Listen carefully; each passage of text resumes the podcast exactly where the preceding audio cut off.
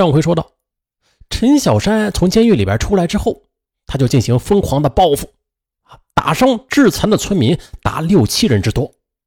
小燕腿被这官臣搅得那是鸡飞狗跳，没有一天安生日子。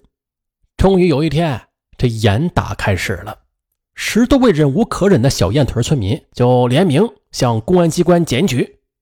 经调查核实后，迅速逮捕了这名恶棍。啊，最后这县法院呢，对其依法判处有期徒刑十年。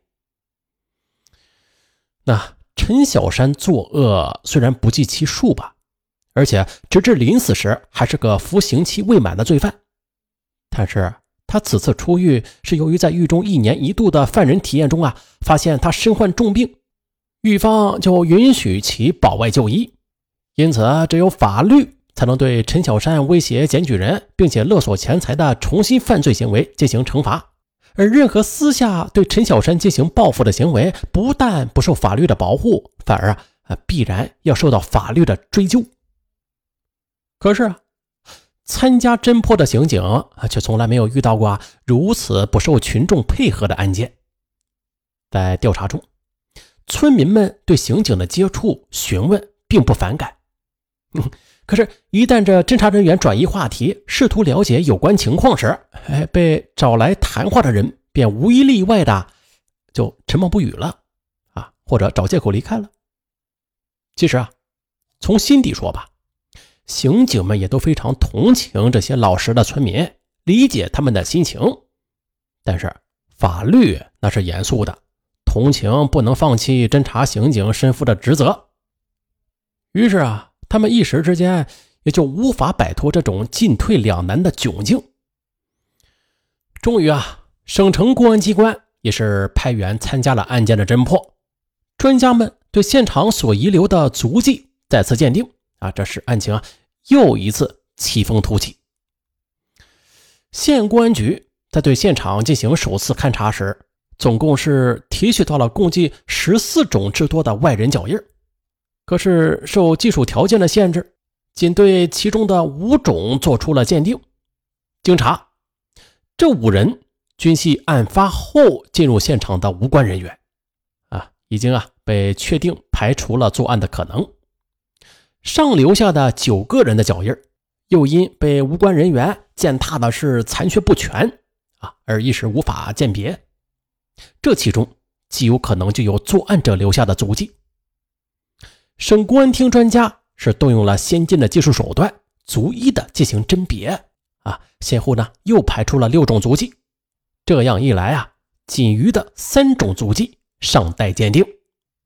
此时，专家们认定了这剩下的三种脚印嫌疑是最大的。首先，他们被践踏的严重程度啊，说明其遗留的时间最长。其次，这种脚印均在尸体周围发现。再次，三种脚印之一为年轻女性所留，但是根据调查吧，案发后却没有一位女性进入过现场。同时，又根据这村民们，嗯，几乎啊无一不痛恨这名恶棍，几乎都与死者有矛盾的关系。联系到上述现象，这破案人员就做出了大胆的假设：这是一起无共谋的共同伤害案。那好在更加缜密的调查和侦查呀正在同时进行，还有几位刑警在死者住处附近的一处草丛中发现了一只空酒瓶，专家们大喜过望，立刻进行检验，果然他们就赫然的发现了毒物的遗留残余，其成分与死者胃中检出来的是一致的，而更令人兴奋的是，哎，专家们又在酒瓶上啊发现了几枚清晰的女性的指纹。很快，这些指纹的遗留者便被查明身份。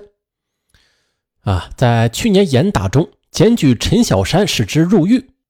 后来又受到出狱就医陈小山威胁的十余人中，唯有一名女性，她就是本村二十一岁的年轻寡妇张彩娥。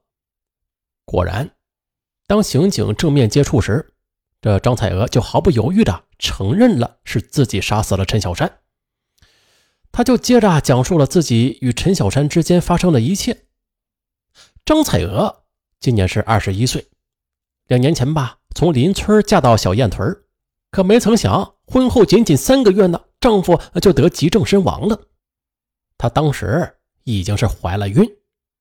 不过啊，尽管是经受了这样的打击吧，那时啊，她仍然漂亮的就像个黄花闺女，并且这村里的姑娘们的外貌没有一个能够比得上他的。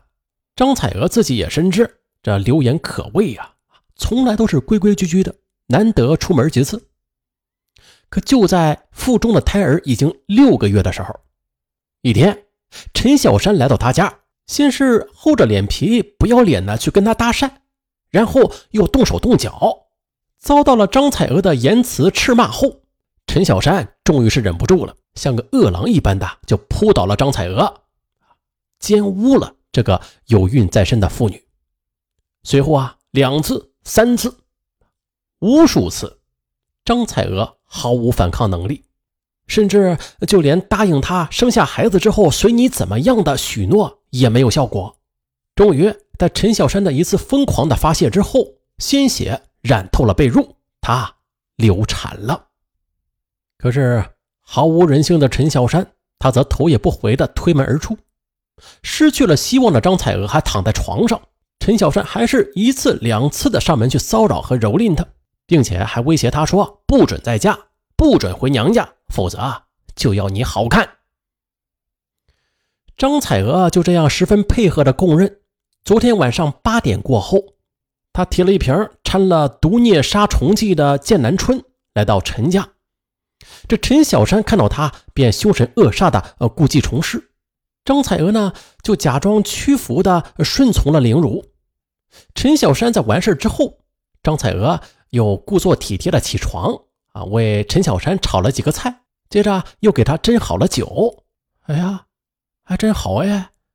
骗得陈小山那是满心欢喜的喝了半瓶酒。见陈小山已经出现了中毒的症状之后，还怕这毒药分量不够啊！如果这陈小山呢不死，反过来再害人就不好了。索性不管三七二十一，操起家伙就乱砍乱砸了一气，直到陈小山脑浆迸裂，这才放心离去了。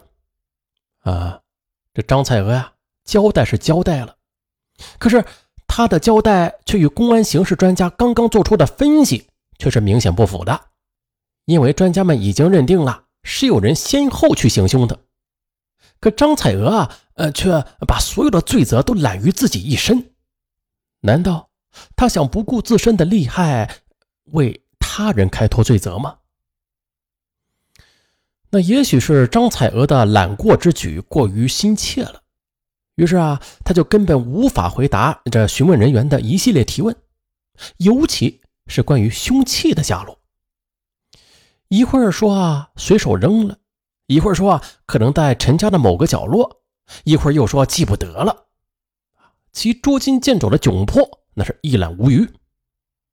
询问人员就用极大的耐心呢，对张彩娥晓之厉害。可是这位豁出一切的女人却再也不肯开口了，这就导致询问无法继续进行。那不管怎么样吧，张彩娥她肯定是作案行凶者之一啊，这是肯定的。案子呀，总算是打开了突破口，刑警们也是信心倍增。他们从张彩娥的交代中受到启发，便把目光又投向了与陈小山仇恨最深或者检举过又受到陈小山威胁的人员，这样侦查的范围便大大的缩小了很多。前面咱们也提到过，小燕村的老治保主任也是陈小山的受害者，联名检举陈小山呢，就是他发起的。在陈小山死后。也属这位治保主任与公安机关打的交道最多，他是村民们公举的两名报案老人之一，又陪同着刑侦人员一起勘察了现场。当刑警们再次登门拜访的时候，他还是用先前的那几句话来回答询问。没错，这案子呀是我和老柴头报的，呃，谁第一个发现出事的我不清楚，呃，如果你们不相信呢？那该怎么办就怎么办吧。这位老主任，他对陈小山实在是余恨难消。他的儿子有一天带着媳妇儿去赶集，就在村口呢，迎面就撞到了陈小山。站住！一声凶恶的吆喝声之后，陈小山在歪歪斜斜的就来到了这对被吓呆了的年轻人身边。我说：“你这小子好福气呀，到底是主任的崽儿，还讨了这么漂亮的媳妇儿。”我说呀，你怎么也不请大哥喝杯喜酒啊？啊，这个年轻人呐，好久才挤出一丝比哭还要难看的笑容，说：“大大大哥，您看呐，这不是来请您了吗？请俺，哎好，今儿个咱哥俩不醉不休。”就这样，质保主任家中便迎来了一场灾祸。